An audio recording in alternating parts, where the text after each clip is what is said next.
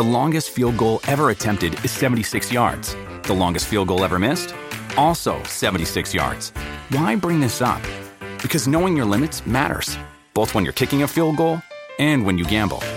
Betting more than you're comfortable with is like trying a 70 yard field goal. It probably won't go well. So set a limit when you gamble and stick to it. Want more helpful tips like this? Go to keepitfunohio.com for games, quizzes, and lots of ways to keep your gambling from getting out of hand.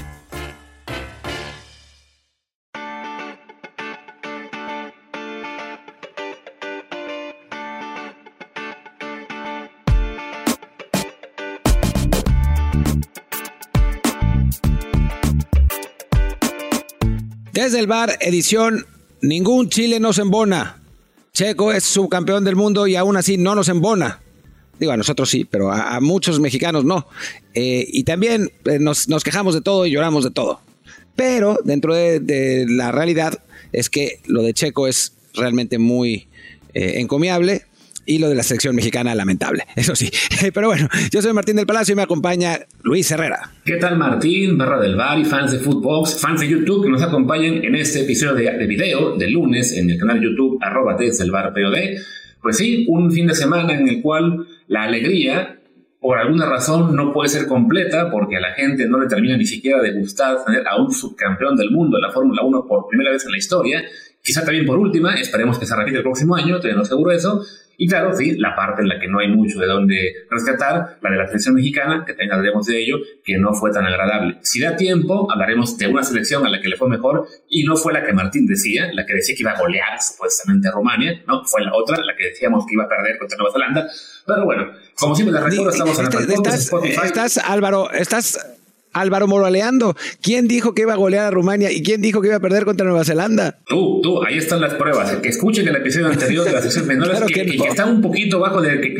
Ahí, busquen ese episodio que no haya oído y Martín decía, si Rumania es un flan, le meten ocho goles cualquier partido. Bueno, fui a la tierra, pero de todos modos.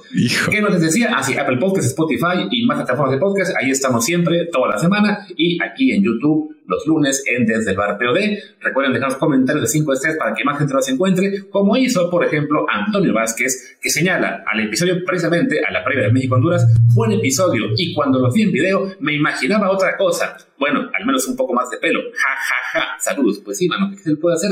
Hay una edad en la cual algunas personas se hacen injertos de pelo, otras no, y se nota la diferencia. y a otras no que quieren hacer que se quieren hacer injertos de pelo y por eso están en esa zona del mundo. Pero bueno, eh, hablemos de hablemos de eh, Checo Pérez que por el momento no necesita injertos de pelo.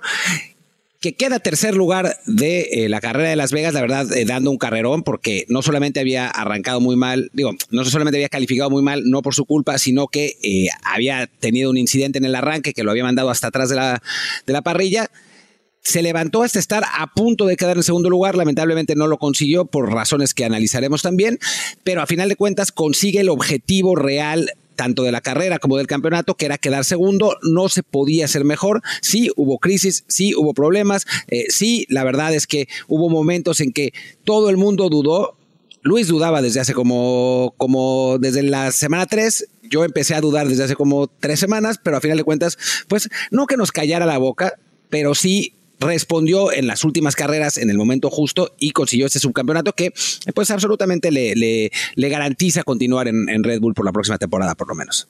Sí, una carrera en la que, como decía Martín, ¿no? Desafortunadamente la calificación no fue la mejor y sí, en esta ocasión fue de las que se le puede atribuir completamente al ingeniero, que en una pista nueva, como era la de Las Vegas, que además resultó ser una pista pues bastante entretenida, lo deja muy temprano en la, en la Q3, lo hace dejar, este, no miento, en la Q2, ni siquiera en la Q3, en la Q2 lo, hace dar sus vueltas muy temprano, lo deja fuera de pista los últimos 2-3 minutos, que es el momento en que la pista está mejorando mucho y lo rebasan suficientes para dejarlo fuera y quedar dos décimo. Por suerte, para el tema de la presión, Hamilton también tuvo una mala Q2 y quedó un décimo.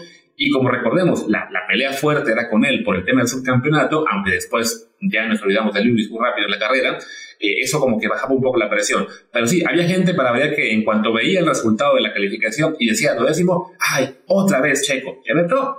Es una parte de lo que ha sido este año que se vale recalcar y que, que de repente queda ahí pues muy bajito por ese afán de repente de criticarle, de repente de querer simplemente hacer moderados, pero sí, con todo y que hubo una crisis de Checo en la cual él cometió errores importantes en varias carreras, también se vale decir que su ingeniero, que su equipo, varias veces lo fastidió en calificación con malas decisiones. Esta de Las Vegas fue una de ellas. La anterior, que fue también en Brasil, también había sido una de ellas. Bueno, Checo, por, afortunadamente, fue una de las carreras en las cuales logra reponerse, también con un poquito de suerte, que había sido primero muy mala, porque en la arrancada Ahí hay una, pequeña carambola en la cual él acaba tocando por detrás a Valtteri Bottas, se daña el, el delantero, tiene que entrar a pits para cambiarlo y se había ido a los últimos lugares, él, Alonso, Sainz y no me acuerdo quién más, pero afortunadamente para ellos, dos vueltas después de, la, que se reinicia la carrera, ah, bueno, por contra pits, fue completo el safety car, entonces pierde algo de tiempo, pero les digo, se reinicia la carrera y a la vuelta siguiente Lando Norris estampa causa un safety car y aprieta de nuevo a todo el, paquete de, competidores y la gran mayoría no decidió entrar a pits en ese momento y fue lo que marcó la gran diferencia porque eh, cuando ya van entrando todos los demás a pits Checo y los demás que ya han entrado van ganando posiciones Checo de hecho se coloca en ese momento que fue segundo lugar si no me equivoco. Segundo.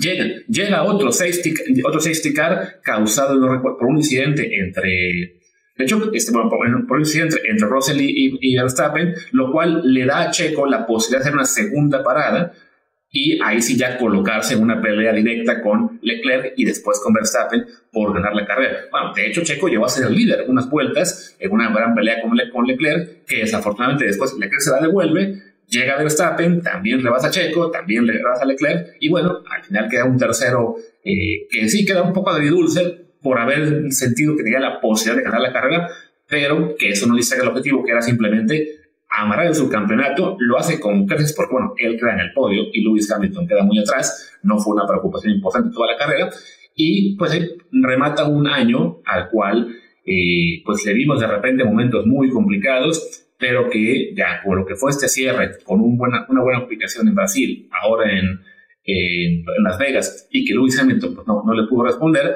pues ya el, el subcampeonato está amarrado y sí, Checo se va a quedar por lo menos un año más en Red Bull. Sí, y pasa que es, es complicada la, el análisis de la situación de Checo. A ver, el análisis es sencillo si lo queremos hacer sencillo, que es el objetivo de Checo Pérez era quedar segundo lugar en el campeonato y lo consigue, punto. O sea, ese es el análisis fundamental del, del tema. Ahora, pues mucha gente dice, con ese coche, cualquiera hubiera podido quedar segundo lugar. Con ese coche, Checo tendría que haber sido más dominante. Ve a Max, ¿no? Parte de razón tiene, no en el sentido que cualquiera, pero sí, Checo no es Alonso, Checo no es Hamilton. O sea, es que eso está claro. Y hay, hay, gente como que no entiende para bien y para mal, ¿no? Hay, hay unos que creen que no saben mucho automovilismo, que creen que sí es Alonso y Hamilton, y otros que lo critican como si lo fuera, pues, o sea, cuando en la realidad es que Checo, y lo sabemos quienes estamos más metidos en esto, es un piloto, pues, top 5, top 7 en la parrilla, ¿no? Que está muy bien. O sea, estamos hablando de que sería en fútbol México calificando a cuartos de final del mundial cada mundial, ¿no? O sea, e, está muy bien, ¿no? Ser top 5, top 7. Y también tiene, pues, o sea, si Alonso o Hamilton fueran a Red Bull, pues darían la vida imposible a Max, ¿no? Y Red Bull no quiere eso porque Max es el mejor piloto del mundo en este momento. Es, bueno, quien manda en Red Bull en materia de decisiones para los pilotos, obviamente, eh, y es la apuesta de Red Bull para ganar campeonato tras campeonato tras campeonato tras campeonato. ¿Qué es lo que va a pasar? No quieren a un Alonso haciendo berrinches o tratando de cambiar el coche. No quieren a un Hamilton preguntándose por qué él no es el piloto número uno. Quieren en este momento a unas manos veteranas que sí en algún momento se salgan de la raya, como pasó con Checo un par de veces, pero que le digan, a ver, papá, ese es el equipo de Max y que diga, bueno, pues ni modo, es lo que hay, ¿no? Y mira que Checo se salió del redil tras, tras la arranque de temporada, que ganó dos carreras, que estaba muy parejo, y el equipo sí hizo una labor muy, muy consciente de decirle, no, tú no eres aquí competencia para Max, de entrada, bueno, con lo que era la, parte natural de, la evolución del carro, que fue cambiando y girando más hacia el estilo de manejo de, Max Verstappen, que ya hemos hablado de eso algunas ocasiones en este, en este podcast y que desafortunadamente, pues siendo un estilo, un estilo muy peculiar, no tan habitual en el, en el tipo de, de, pilotaje que hay en Fórmula 1, se nota más la diferencia, no solo con Checo, sino con quien sea que esté en el auto, ¿no? Le pasó en su día a Albon, le pasó en su día a, a Pierre Gasly, o sea, se complica bastante. El hijo Daniel Richardo, que ahora añoraba volver a Red Bull, pues comentó eh, muchas veces que cuando se fuera, porque él notaba que el equipo se estaba yendo hacia Max, y no se refería únicamente de que sí, el equipo lo abraza y lo quiere más, ¿no? También era de que él notaba que el auto estaba evolucionando hacia un estilo de manejo que, pues desafortunadamente, eh, solamente Max tiene y que... Eh, marca aún más la diferencia entre ellos, ¿no? Que de todos modos, Max es mejor piloto que Checo, no hay nada de malo en reconocerlo, y si de repente la gente como que no entiende eso, ¿no? Que el mexicano que triunfa, y no únicamente en el automovilismo, sino en cualquier deporte, está muy bien cuando vas creciendo, cuando vas levantando, pero una vez que llegas a competir con la élite, si no eres el número uno, parece que no cuenta. O es muy bueno, pero como no es tan bueno como Max, ¡ah! es un inflado un futbolista mexicano llega al campeón de Italia y es eh, titular regular y llega también a la Champions League, pero no es la figura del equipo, ah, era un bulto que no hacía nada. Y lo podemos aplicar a otros deportes también, ¿no? Canelo Álvarez es el mejor boxeador del mundo, pero no tiene el estilo de Chávez. Ah, también es un inflado que le pone boxeadores de bultos enfrente. A veces sí. Pero eh, es eso, ¿no? Si no eres el mejor absolutamente en todo, el público mexicano muchas veces no tiene eh, la, capacidad de entender, hey, ser el número 2, ser el número 3, en el caso de, Checo, bueno, es subcampeón del mundo, pero sí, es, es quizá el piloto 6, 7 en cuanto a capacidad de la parrilla. Y este año definitivamente no fue el quinto o sexto mejor piloto en cuanto a rendimiento individual. Pero bueno, de todos modos sigue estando en esa élite del automovilismo, consigue algo nunca antes logrado por un mexicano se vale, se vale eh, alegrarnos y destacarlo, más allá de que sí, durante la temporada se haya criticado los momentos en los que lo hizo mal. Y sí, por, por lo mismo, ¿no? Porque, digo, vimos al propio Alonso cometer errores, vimos al propio Hamilton cometer errores, vimos al propio Leclerc cometer un millón de errores. Eh, eh, es más, si Leclerc no hubiera cometido todos esos errores, seguramente hubiera sido subcampeón él, ¿no? Pero a la primera mitad de la temporada lo de, lo de Leclerc era de risa. ¿Cuántas poles no ganó que terminó perdiendo la carrera, ¿no? O sea, es, eh, es lo que pasa cuando no eres Max Verstappen. Y a veces creo que la gente minimiza un poco lo, lo que estamos viendo de Max. Y Max es un piloto absolutamente dominante, ¿no? O sea, yo, yo sí tengo la impresión, digo, quizás después no pase porque pasó con Fettel, pasó con, con el propio Hamilton que cambiaron de coche y se cayeron, pero yo sí tengo la impresión de que al terminar la carrera de Max lo vamos a terminar considerando como el mejor piloto de la historia, ¿no?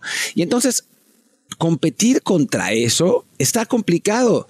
Y ser su, su coequipero está bueno porque te dan un buen coche, pero está complicado porque todo es para él y es normal, ¿no? O sea, digo, la, la, ventaja de, imaginemos que esto es como, como el fútbol otra vez, porque es lo que nos queda más cerca, es Di María, que es un muy buen jugador, pues no es Messi y el equipo gira en torno a Messi. Lo que pasa es que en el fútbol eh, lo más importante son los títulos colectivos y Argentina es campeón del mundo. Pero es como si la gente criticara a Di María por no ser balón de oro y Messi sí.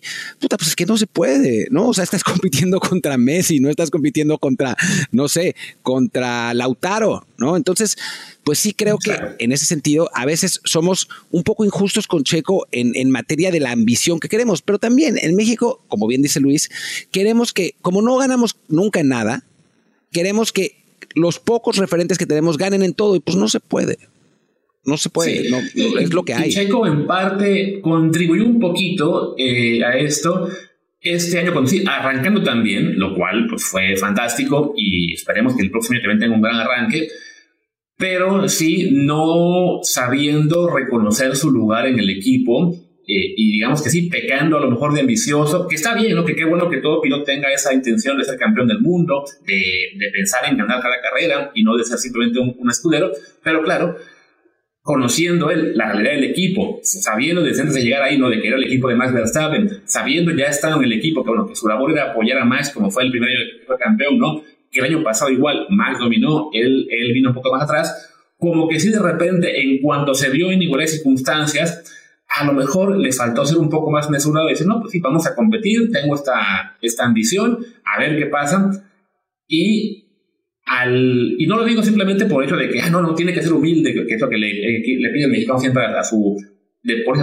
Creo que a él le faltó internamente ser más consciente de, bueno, estoy arrancando muy bien, pero sé que viene la parte más complicada del año.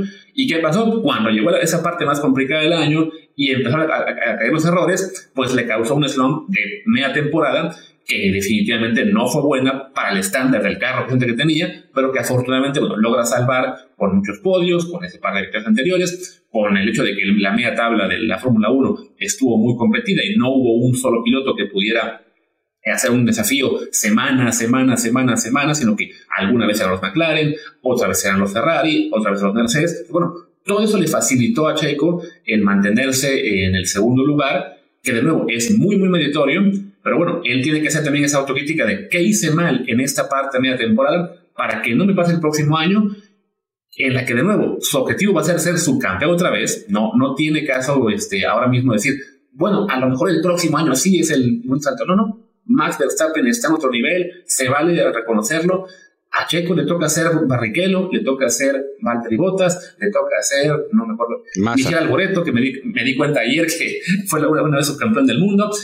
Y bueno, y está bien. O sea, nunca antes tuvimos un piloto mexicano eh, compitiendo a ese nivel por tanto tiempo, porque los hermanos Rodríguez desafortunadamente nos duraron uno de ellos un año y murió muy, muy joven, el otro un poco más, pero igual en una, en una época en la cual nunca pudo ser un contendiente al, al título. Pero bueno, ahora Checo a disfrutarlo, que nos dure uno o dos años más, aunque sea en Red Bull. Y sí, lo que decía Martín, ¿no? De que Verstappen a lo mejor alguna vez le pasa como a Vettel, que ganó cuatro veces seguidas, cambiaron las reglas del, del, automovilismo, él se fue a Ferrari y para su mala fortuna ya no estaba en el mejor carro, sino que era en Mercedes y fue Hamilton el que ganó 6 de 7. Bueno, pues desafortunadamente así es en la Fórmula 1, ¿no?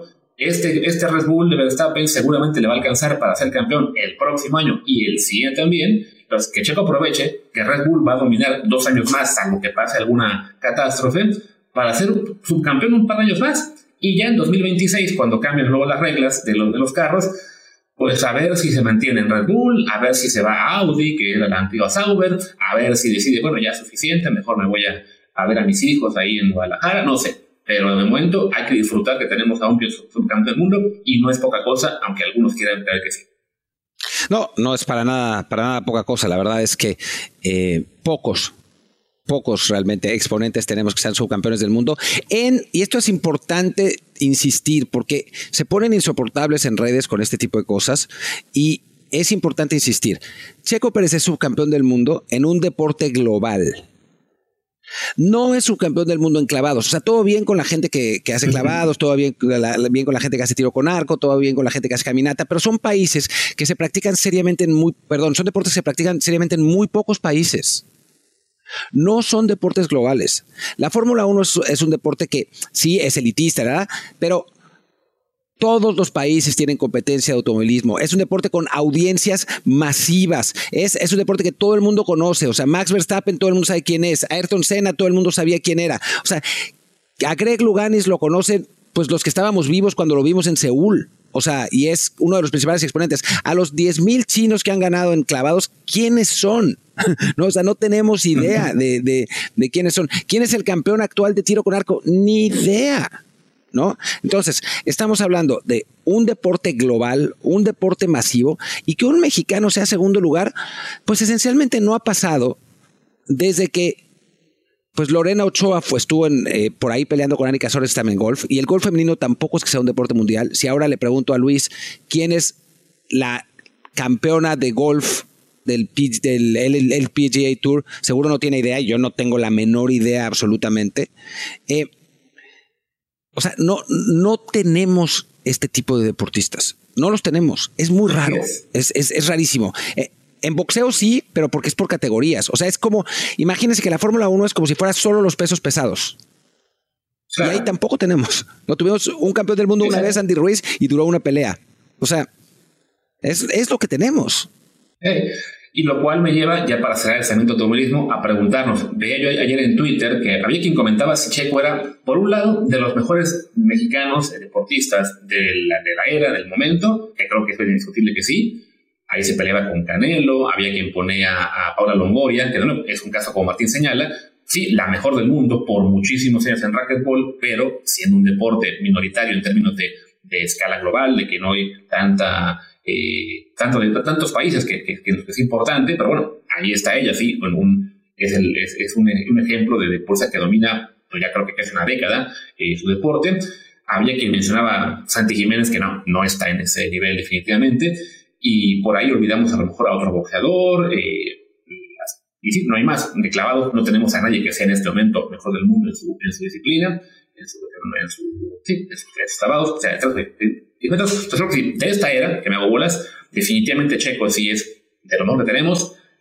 De todos los tiempos, ¿Checo entraría en el top 10, top 5 de nuestros atletas? Yo creo que sí. Por lo mismo que estábamos diciendo, ¿no? O sea, en deportes masivos, ¿qué exponente hemos tenido así? ¿Hugo? Eh, Valenzuela y el béisbol es un deporte masivo en Estados Unidos, pero no es un deporte global, global. Sí, no, o sea, Chávez por su categoría. es, sí, bueno, el béisbol que pensé en Valenzuela es, sí, Latinoamérica, Estados Unidos y Asia, pero no puedes olvidar que en Europa no se juega, básicamente, que cuando Europa tiene en el Mundial de Béisbol exponentes, son todos realmente, ya sea de Curazao por Holanda o eh, neoyorquinos por Italia, cosas así, ¿no? Y sí, entonces eso dejaba Valenzuela un poquito atrás. Y sí pensaba, eso, Chávez, Hugo, eh, Rafa Márquez siendo para mí un deportista casi al nivel de Hugo, pero bueno, no tuvo la repercusión, no, no, siendo goleador, no se le puede poner ahí tampoco. Y te pones a pensar, pues sí, más atrás, Joaquín Capilla, el clavadista ese mítico, ya hace ya como 70 años, pero lo mismo, ¿no? Clavados que no es un deporte global como tal, siendo de nuevo, no queriendo quitarle mérito a lo que hizo él en su día o a lo que, a lo que hacemos ahora, pero lo que la, el parámetro aquí es, ok, ¿qué deportistas realmente están en esas disciplinas en las que sí se compite contra todo el mundo? Y es pues básicamente eso, ¿no? Futbolistas, boxeadores, eh, ahora eh, pilotos, golfistas, es ahí también un poco, eh, como decía Martín, ¿no? Siendo un deporte global, no es tan, eh, digamos, no, no, es tan masivo, siempre ha sido más de una élite y, es muy cargado hacia Estados Unidos. O sea, te vas a ver, no sé, el top 20 de la, del golf ahora mismo y la mitad según están estadounidenses. En el tenis nunca tuvimos, por ejemplo, tampoco igual, más, más allá de su día que fue a Raúl Ramírez, a, al Pelón Osuna, pero tampoco fueron permanece que es, tipo, no, no había rankings cuando les tocó en su, su mejor época, pero sí, no, no, nadie nos recuerda a nivel de los que eran en su día los Rod Laver, los Emerson, después Sampras, Agassi, no, no estuvieron en ese nivel, ganaron uno, dos torneos Grand Slam eh, cada uno. Eh, y sí, ¿no? Te pones a pensar, y sin ser campeón del mundo, que desafortunadamente, salvo que Max Verstappen diga mañana me retiro, Checo no lo va a hacer, o sea, definitivamente no hay, no hay una, no es, no es viable pensar, ah, bueno, el próximo año, como fue, Primero con Red Bull, cuarto lugar. Segundo, tercer lugar. Tercer año ahora subcampeón. Ah, en el cuarto, no, será, si bien le va, otra vez subcampeón. Pero con todo y eso, ser subcampeón del mundo de Fórmula 1 no es poca cosa. Y sí creo que yo también coincidiría. Checo Pérez, mínimo top 10, quizás sí top 5 de nuestros deportistas de toda la historia. Sí, yo también, yo también lo creo. Y bueno, con eso vayamos a la, a la pausa y vayamos a algo que no es top 5 de nuestras selecciones en toda la historia, que es lo que está pasando con, con México y bueno, lo que, lo que pasará seguramente en el, en el Azteca. Vamos a pausa que en video me imagino no hubo pausa, pero bueno, no recuerden que en video YouTube, ahí sí, este, desde el bar POD, en audio, quienes estén escuchando ahí, aquí sí metimos pausa, eh, ya le tocará a productor indicar exactamente a la gente que lo edita eh, que, que, ya entró, pero bueno, pues sí, hablemos de la selección, que desafortunadamente eh, el viernes nos dio una de esas este, exhibiciones eh, para llorar. No si para la historia, porque para la historia sí hemos tenido desafortunadamente muchas tardes así, grises en Centroamérica, en las cuales acabamos rabiando.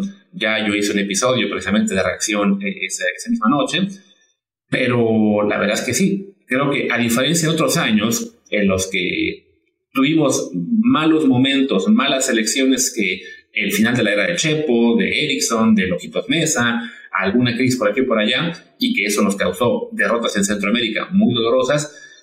Aquí lo malo es que esta selección, lo que pasó en Honduras, sí fue una excepción, pero también reflejo, como hablé el día de Uzbekistán y demás, de que estamos muy lejos del nivel que quisiéramos creer que tenemos.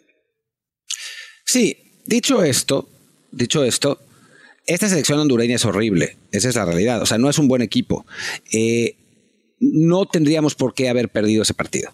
O sea, esa, es, la realidad. O sea, yo creo que la derrota, digo, la, que, que esta selección a nivel talento está por debajo, que quizá cualquier otra de los últimos 20 años, me parece que está claro, ¿no? O sea, no estamos al nivel que teníamos en 2014 ni mucho menos, en 2018 tampoco. En 2010 teníamos una generación ahí medio contrastante, pero teníamos a los Gio, los Vela, los Chicharo que, que iban para arriba, ¿no? Y todavía sobraban Osorio, Salcido, Rafa, por supuesto. O sea, teníamos un equipo que tenía, que compensaba, ¿no? 2006 teníamos un mejor equipo, sin duda alguna. 2002 quizá no. Para mí ahí es donde está el, eh, digamos, más o menos la, la, similitud. Pero bueno, a final de cuentas, esa selección, sí, esa selección terminó jugando a un nivel muy bueno, aunque perdió con Estados Unidos después, pero bueno, le sacó un empate a Italia, los italianos pedían el final, o sea, en fin, 98 era mejor, 94 mejor, o sea, estamos hablando de que desde 1978, seguramente, esta es la peor selección de México. Creo que estamos en eso.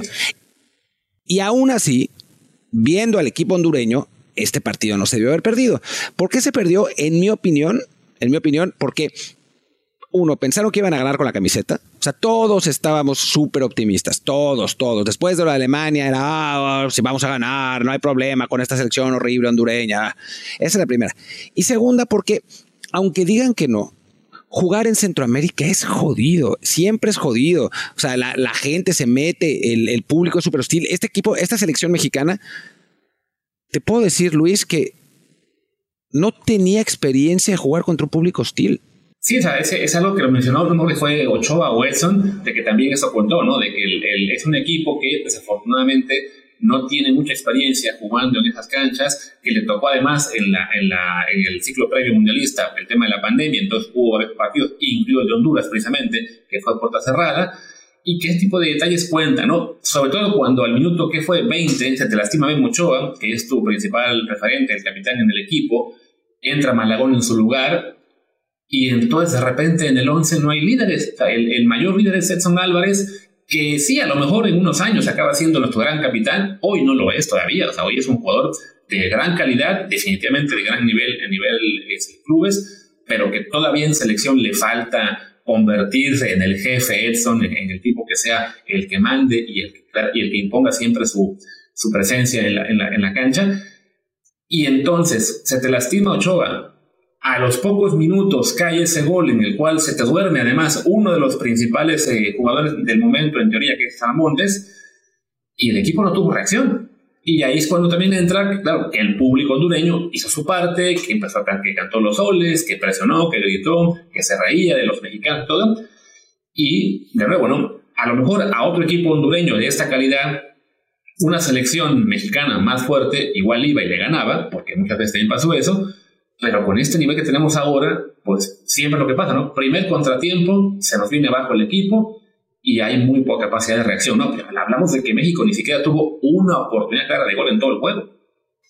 No, es vergonzoso. O sea, es, la actuación es, es, muy mala, es realmente muy mala y no hay, no hay cómo edulcorarla, ¿no? Es, es un partido malísimo de la selección, una derrota ante un equipo que en el papel es inferior, siendo inferior eh, nosotros en el terreno de juego, eh, con una, un planteamiento táctico pues medianamente incomprensible. O sea, yo no sé qué hacía Romo, cuál era la posición de Romo, sinceramente. O sea, obviamente sé que jugaba 4-2-3-1, pero no, no defendía eh, horizontalmente, no enlazaba con los de arriba, no presionaba, no tengo idea qué, estaba haciendo Romo. No tengo idea por qué Orbelín jugó como extremo de derecha a izquierda cuando él normalmente cuando corta en diagonal porque para eso lo ponen lo ponen de izquierda a derecha a Santi le llegaron creo que dos balones en todo el partido. O sea, fue, me, parece que hay un, componente táctico sin duda y, creo que también tiene que ver con que digo, en algo que nos negamos a ver, pero que es la realidad y todo el mundo se negaba a verlo antes de, que pasara y, después de la Copa Oro,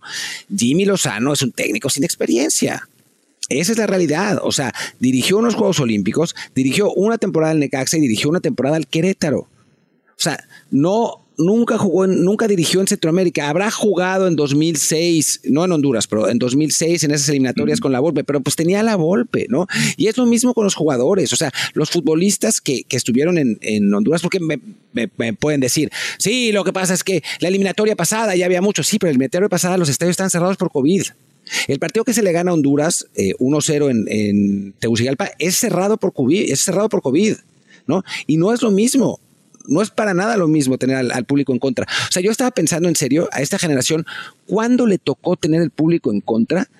Y mi único referente, y es un referente bien civilizado, es cuando jugaron en los Olímpicos contra Japón, pero pues son los japoneses, o sea, no es que te vayan a apretar, a presionar, a tirarte cosas, o sea, son, es, el público más civilizado del mundo, limpian las tribunas cuando termina el partido, o sea, no tiene nada que ver la presión de jugar, de jugar en Japón. Entonces, creo que es una buena parte de inexperiencia la derrota, que, insisto, no es justificación, ¿no? O sea, la, actuación es inaceptable, el resultado es inaceptable. Es simplemente explicar por qué pudo haber sucedido. Ahora, Luis, yo creo que tú y yo estamos de acuerdo en que esto perfectamente se puede dar la vuelta en la Azteca, ¿no? O sea, este equipo se le ganó 4-0 en Copa Oro. No es, no es que sea imposible. O sea, creo que si México anota rápido, que eso es importante en estos partidos, seguramente lo ganará. Ahora, puede que no, puede que el público empiece a corearle óleos a los hondureños, puede que empiecen a buchar, puede que empiecen a gritar puto, eh, y entonces pues ahí ya, de ahí, sí se va a poner complicada la situación, ¿no? de entrada yo creo que mientes, Martín. México ha tenido muchas veces este equipo al público en contra. Cada vez que juega en el Azteca acaba con el público en contra. Pero fuera de eso, sí, es cierto, ¿no? No, no está acostumbrado a un público del equipo rival que sea abrumadoramente de mayoría, como es cuando juega en Centroamérica, que como dices, por el tema de COVID, eh, no, no pasó muchas veces en, en, en el ciclo pasado, ¿no? En el tema de Jaime Lozano, creo yo, bueno, también coincido, como decías, que México debería darle la vuelta.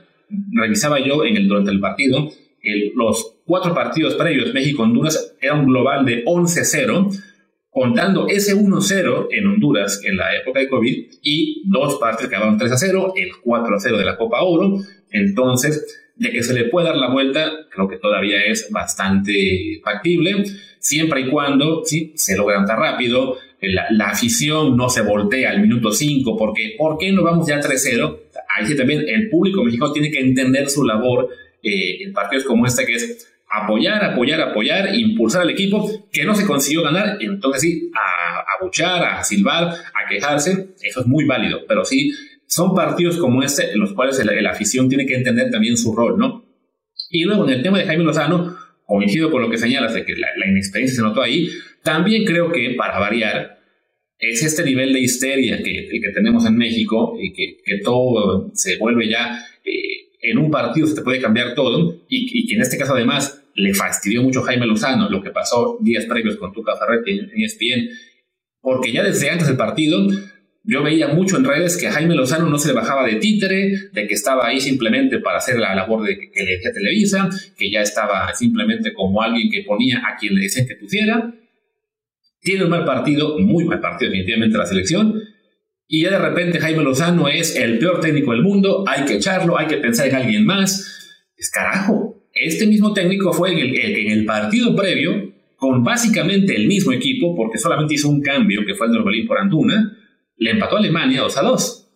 Que habrá quien me diga, pero bueno, Alemania acaba de perder con Turquía. Sí, y esa misma Alemania le había ganado a Estados Unidos tres antes en México. Entonces, ningún técnico es tan bueno como en su mejor resultado, ni tan malo como en su peor. Pues creo que Jaime pecó de inexperto en este partido, sí. Esperemos que le sirva eso de aprendizaje, que tiene que aprender rápido además, porque no tendrá muchas oportunidades de jugar partidos así. Pero no nos volamos locos pensando, ya hay que echarlo. No, no, yo creo que no. Aunque bueno, si luego no, si no se califica contra Honduras, creo que va a ser. No sé si inevitable, pero la federación va a tener una bomba de tiempo en sus manos, ¿no? O sea, creo que, que las voces serán muy fuertes. Además, sobre todo ahora, y eso si quieres podemos hablarlo porque tenemos 10 minutos y mañana tenemos que grabar una previa del partido, así que eh, de todas maneras vamos a seguir con esto y creo que vale la pena hablarlo eh, sobre las transmisiones. Eh, creo que ahora está interesante que ya los dos, los dos medios son reventadores. O sea, Televisa se pasó eh, del lado de los de los Sith y pues una clara imitación a TV Azteca se llevó a, a Faitelson y a Marín para tirarle a la selección, que eso es lo que pasó desde, desde el minuto uno, ¿no? Entonces, ahora ya, digamos que la, la inercia habitual que era que en Televisa hubiera más mesura y que en Azteca pues, tiraran porque son lo que son, eh, ahora ya ni siquiera existe.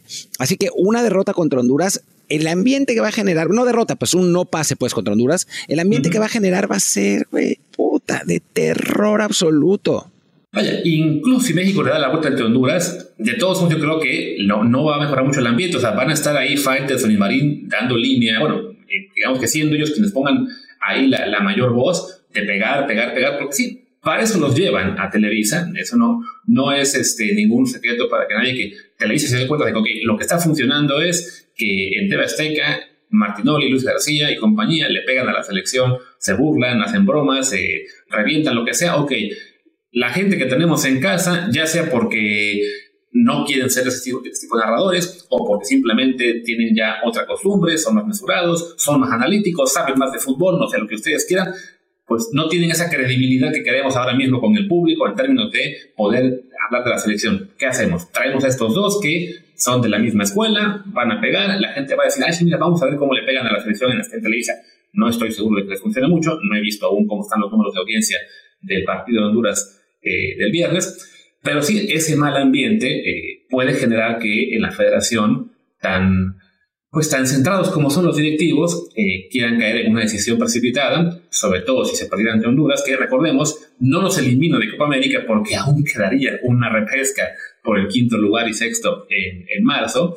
La bronca es, y también pensando en si van a querer hacer un cambio, pues ya no hay fechas FIFA de aquí a la siguiente, a la, a la repesca que sería, ¿no? O sea, sería, tendría que haber partidos moleros en diciembre y enero sin poder contar ni siquiera con los europeos pues con que arriesgarte a traer a un técnico nuevo que no haya nunca podido llamar a los europeos y los principales en la fecha FIFA y que además en los moleros habrá equipos que no te van a prestar jugadores, no me suena a algo muy sensato si se llegara a dar. Creo que si quieres lo podemos dejar eso para mañana en la previa y así ahorita podemos dar un poquito de las fechas menores, pero sí, la cosa definitivamente está... Entró en un punto, de nuevo, ¿no? De presión y de histeria que no debería pasar, pero que bueno, este 2-0 nos, nos, nos, dejó de nos dejó. Y yo difiero en, en algo contigo. Yo no creo que le va a ir bien a Televisa y no creo, y yo creo que la medida de llevar a Faitelson a Marín es por desesperación. Es porque ya no encuentran. Pero, espera, yo no, yo, encuentran yo, la no manera. Dije que les vaya bien. Yo, yo así digo, eso es lo que pensaba. O sea, yo creo que entra, los, los, los, los ficharon estos dos pensando en qué es la fórmula. Te digo, yo no sé cómo les fue en audiencia el viernes, aún no lo han vendido, entonces, que puede ser que no les fue tan bien, pero yo, ahí sí no, no, diferimos. La copia nunca supera la original y Televisa se llevó la copia y creo que se va a dar cuenta pasados algunos meses de que pues no, no era la solución. Es que es eso, ¿no? O sea, me parece que, que hicieron una apuesta, les deben estar dando pagando una fortuna a David y a, y a Andrei, qué bueno por ellos, pero... Sí pero digamos, creo que están en la desesperación. No han podido generar sus propias figuras, esa es la realidad. Eh, no han podido generar sus propios formatos, no han podido competirle en audiencia a, a Azteca. Y entonces es como, eh, si no puedes vencerlos, úneteles. Pero pues, si te unes con un producto de menor, decir calidad, es, es, eh, es, irnos demasiado lejos, pero de que un producto menos eficiente que el que tiene la competencia, pues no les vas a ganar. La que sigue es que se lleven a Álvaro Morales. ¿no? O sea, ya que se, que se radicalicen al extremo, ¿no? Que, que eh, y entonces, no, no, no, me parece que sea, que sea improbable, ¿no? O sea, a final de cuentas, Álvaro es lo que le da de comer a ESPN en este momento, ¿no? O sea, ESPN deja ir a Faitelson con total tranquilidad porque tiene a Álvaro, ¿no? Que es una, una versión en este momento más eficiente que, que, David. Entonces, eh, creo que no es imposible. Yo, sinceramente, no creo que sea el camino. Creo que eh, a Televisa le va a salir mal, le va a salir el tiro por la culata, porque es eso, una medida desesperada que pues no, no va a funcionar. Y también muestra la absoluta incapacidad que ha tenido la televisora de generar esas voces, de generar esa identidad que eh, les permita, les permita competir, ¿no? Porque antes eran, pues sí, el, el medio oficialista, por decirlo así, ahora ya no lo son y como que no entienden qué son. Que además es paradójico porque una de las razones por las cuales no han logrado generar, digamos, esa, esa presencia, esos comentarios actuales que tengan mayor peso es porque la gente a la que acaban de fichar se la pasó por años, décadas incluso, pues sí, hablando acá en Televisa son tan malos porque son los paleros, son los, este, son los oficialistas, son los que siempre van a echar porras, y claro, pues te generaron esa imagen de que ahora, de que ibas a ver un partido de la selección o de la América en Televisa, y si hablaban algo bueno de la selección o del América, eh, no contaba, porque ah, claramente tienen línea, pues sí, esa gente que te generó esa imagen ahora está ahí, pues mucha gente yo no les creo, ¿no? Los trajeron pues, para imitar a lo que pasa en Azteca, pero no, no, no parece que les vaya a funcionar. Lo que sí va a resultar es, como decíamos, ¿no? generar este clima de que cualquier mal resultado, cualquier este mal partido es eh, una olla de presión que explota y que, de nuevo, tiene que ver con que esta selección no es tan buena como la que, o, o deja tu buena, no tiene el nivel de la que tuvieron las anteriores, las que Martín repasó, ¿no? Entonces, partidos como el Honduras, resultados malos, noches tristes, este equipo, sea con Jaime Lozano, antes con Diego Coca, con el que venga después de Lozano, va a seguir teniendo, o sea, de aquí al Mundial, y quizá incluso en el Mundial, va a haber más noches, como este 2-0 en Honduras, como empatar con Uzbekistán, como perder con Qatar en la Copa Oro, va a haber muchas más de esas, creo yo, que, ah, le empatamos a Alemania y le, dimos gran partido. Ah, en la Copa América le ganamos a Uruguay o Argentina, que no creo que vaya a pasar. Ese parte del nivel que tenemos ahora. Pero como claro, eh, no, no vende decir ya no somos tan buenos, tenemos que ser también un poco más mesurados expectativas, sino que hay que decir, no, esto es culpa de las divas. Los jugadores tienen a la selección secuestrada. Jaime Lozano es un títere de Televisa. Televisa pone a los del América. No sé por qué los quiere poner cuando ya ni siquiera juegan del América, pero bueno, es este caldo de cultivo para una, para una noche tras otra de, enojos y de reventar a la selección que, lamentablemente, pues cuando llega un resultado como el de Honduras, lo vemos ahí a cada rato. Sí, esa es, esa es la, realidad y pues vayámonos acostumbrándonos que la cosa no, no viene bien. Digo, otro día hablaremos de las razones por las que no viene bien, ya lo hemos hablado desde antes, es resultado de pésimas decisiones directivas por mucho tiempo. Eh, no es el momento, pero la, lo que tenemos de aquí en adelante no es particularmente positivo y con esto podemos seguir a lo de selecciones menores, eh, donde, bueno, finalmente se dio un buen resultado con la sub-17 que le gana 4-0 a Nueva Zelanda, califica a la segunda ronda del, del Mundial con la verdad, eh, la suerte, entre comillas, de que Venezuela pierde 3-0 con Alemania y entonces México califica segundo y le toca no solo contra Mali, sino que en el escenario más optimista del mundo se le abre el panorama hasta semifinales porque enfrentará el que gane al ganador de Marruecos, Irán, que pues los iraníes se han visto un poco mejor, pero de cualquier modo no es que sean enormes potencias. Así que México con en el mejor de los escenarios posibles. ¿eh? No estoy diciendo que esto es lo que vaya a pasar, pero podría llegar a semifinales donde Inglaterra nos despedazará, pero bueno, eso ya es otra cosa. Em, pero bueno, dentro de todos son, son buenas noticias. Yo he visto todos los partidos de esta selección. No es tampoco para ilusionarlos mucho con el futuro de estos jugadores. Esa es la realidad. O sea, no, no quiero ser negativo, no quiero ser pesimista, pero eh, desde un punto de vista objetivo, para mí hay un jugador de esta selección que tiene potencial de ser realmente bueno, que es Estefano Carrillo.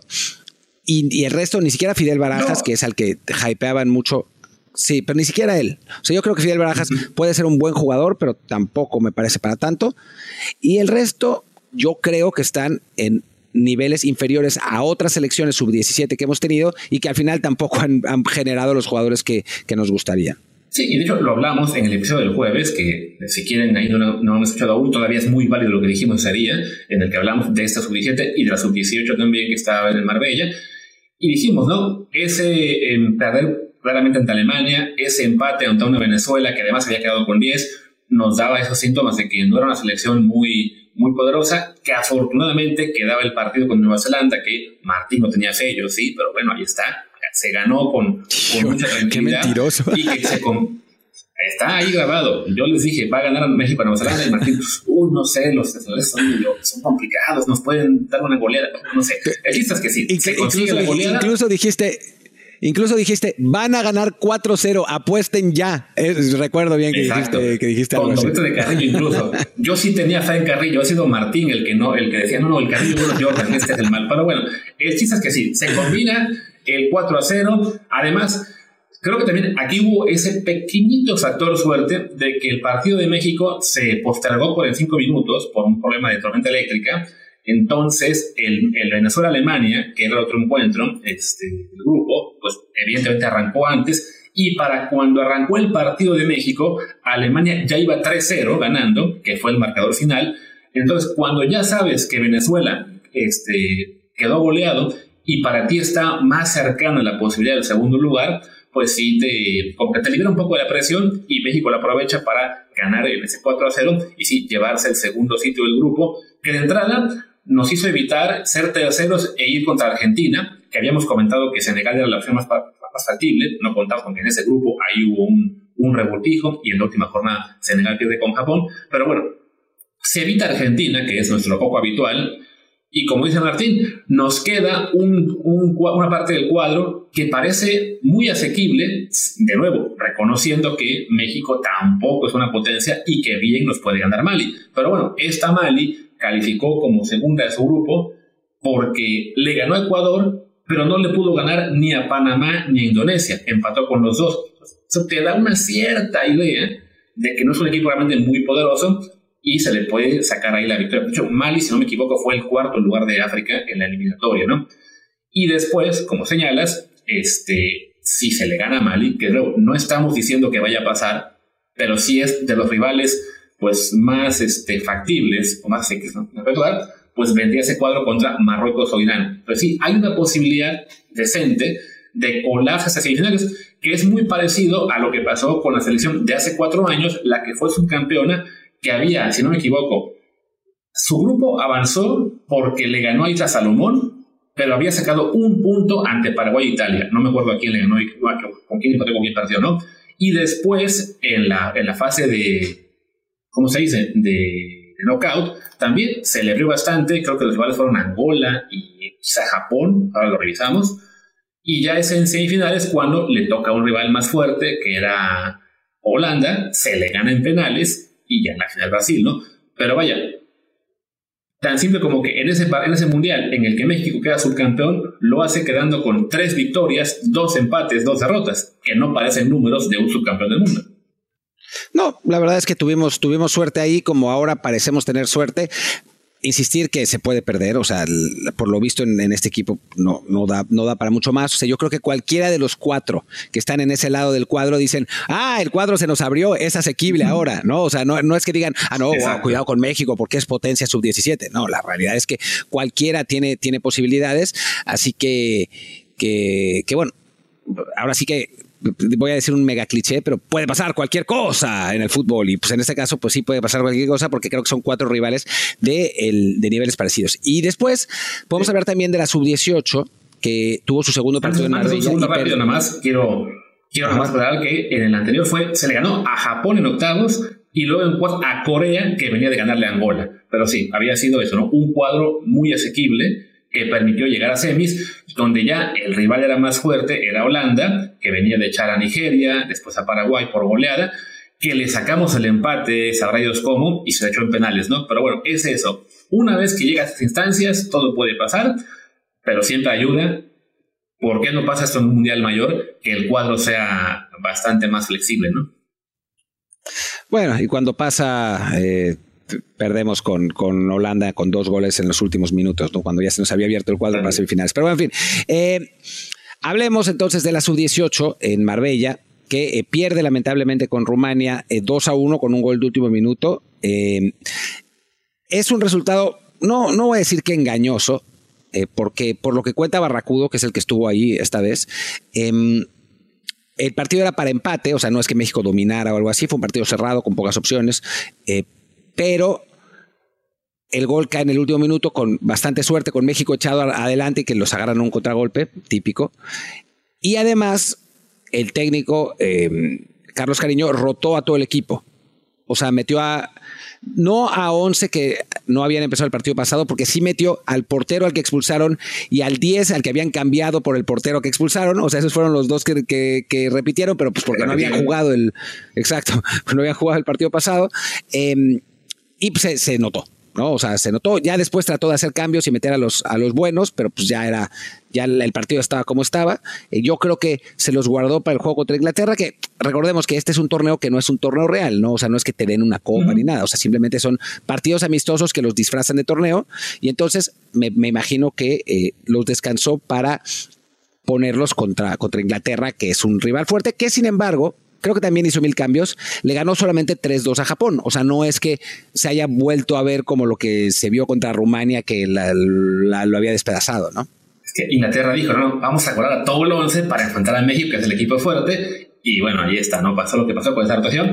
También Martín, lo que no quiere decir es que Carlos Cariño es un escucha habitual del programa, porque claro, como es ya es Corona, de, que le dijo, no, sí, escucha desde el bar, pues nos escuchó, y como escuchó que Martín dijo, no, sí, Rumania no trae nada, pues ah, dijo Carlos Cariño, entonces, ah, vamos a meter al, al once suplente, pero no, tiene que ver con eso, ¿no? Que al ser un torneo no oficial, que te permite dar este juego a pues sino más observar a, más jugadores que no estás preocupado de que no tengan que ganar todos los partidos y que además son tres partidos en muy poco tiempo, pues sí, pones al once inicial al, base, tanto en el primero como en el tercer partido, y el segundo lo ocupas más para rotar, aunque en este caso pues sí, te resulta en un resultado algo sorpresivo, como es para contra Rumania, que venía de ser goleada por Inglaterra 8-0, ¿no? De todos modos, hablamos ahí en el episodio del jueves, 6-0. ¿No era 8? 6, 6. Yo, yo, dije 6, tú me dijiste que 8, algo así, pero bueno. El chiste es que sí, este. ¿Tienes, tienes una memoria muy rara del, episodio pasado. ¿Venías, ¿Venías en estado inconveniente o qué, qué había pasado, Luis? Yo recuerdo que yo dije que. ¿Cuánto que quedó? Dije 6-0 y tú me dijiste 8. Bueno, da igual. El chiste es que esa selección, más allá del 1 contra Rumania, creemos que sí tiene un, un, potencial más interesante, ¿no? De todos modos, sí, de, ya lo, y lo hemos visto con todas las que han sido campeonas o subcampeonas, ¿no? De lo que vemos a nivel infantil, en esas, categorías, a lo que llega a ser ya el, nivel mayor, hay un abismo, diferencia. Martín comentaba que en la sub solamente ve a Estefano Carrillo como un jugador con potencial para ser muy bueno. Esperemos que se cumpla, porque bien puede pasar que ni siquiera él llegue, ¿no? Pasó con la sub-7 del 2011, que decíamos, bueno, sí, no es tan buena, pero es Pericueta y Carlos Fierro sí pintan bien, y ninguno de los dos acabó siendo importante, bueno, ni siquiera jugador de primera división eh, constante. Entonces, también creo que es algo que es importante para que la gente no se vuelva loca después con la mayor de que, pero es que en las menores somos una potencia, pero tenemos a 150 juveniles repartidos por el mundo. Vaya, sí importa, mejor que no tenerlos, pero no es ninguna garantía, porque en el resto del mundo también hay cientos de jugadores repartidos por el mundo en mejores ligas que los nuestros, en mejores condiciones que los nuestros, y pues que nos tengamos que alegrar porque a lo mejor en el sub-17 se saca un mejor lo que esperábamos, pues que bueno, que se disfrute si se da, si se da, pero no es tampoco una gran perspectiva de aquí a unos años. No, la verdad es que no, no pinta eh, maravillosamente bien la cosa. esa es la realidad y lo decimos sin, o sea, para, para los, que luego nos acusan de porristas, eh, digamos que en el discurso ya, si no dices pinches divas infladas, eh, recomendados por Televisa, impuestos por los patrocinadores, entonces eres un porrista. Diciendo las cosas como son, la verdad es que la perspectiva para los próximos años para las elecciones mexicanas no es buena. Ojalá que nos equivoquemos, ojalá que haya oh, que pasen otras cosas, que salgan jugadores que no esperamos. A veces pasa, ¿no? O sea, a veces te surge un futbolista, el, propio Chicharo, que pues, nadie esperaba nada de él y de pronto en la, explota en, el, en Chivas y, se convierte en jugador del Manchester United. Ojalá, ojalá que sea así, pero los indicios hasta ahora no son lo positivos que quisiéramos y eso es innegable y creo que no, no hay que endulzarlo de ninguna manera. Así es. Y creo, Martín, que ya con eso podemos dar este episodio por terminado. Y como les decíamos, mañana, pues tenés muy tempranito, nos vamos a grabar la previa. Ahí sí ya sabremos el 11 que va a usar Jaime Lozano para el partido de vuelta contra Honduras. Y ya Espero, porque después se equivocan todos. Se equivocan todos. O sea, no, no hay insiders. O sea, no hay insiders reales. Nadie le pegó a la alineación pasada. Así que bueno. No, la, la y al final le, pegaron como tres, saltando como 60 minutos para que el partido arrancara. Además, lo que hagamos es que nadie atinó y acabó siendo prácticamente el mismo 11 que jugó ante, ante Alemania, con el único cambio de Antuna por Berlín. Pero bueno, en teoría, hoy por la noche estarán de nuevo los ensayos comentando que, qué 11 va, va a ocurrir. Entonces, ya mañana hablaremos de ello y de lo que puede pasar contra Honduras. Esperemos que esté el episodio muy temprano y así ya lo, lo pueden hacer ustedes previo al juego. Y sí, ya por hoy cerremos. Yo soy Luis Herrera, mi Twitter es arroba luisrha. Yo soy Martín del Palacio, mi Twitter es arroba martín de ELP, el del podcast es desde el bar pod y el Telegram es desde el bar podcast. Muchísimas gracias, nos vemos mañana. Chao.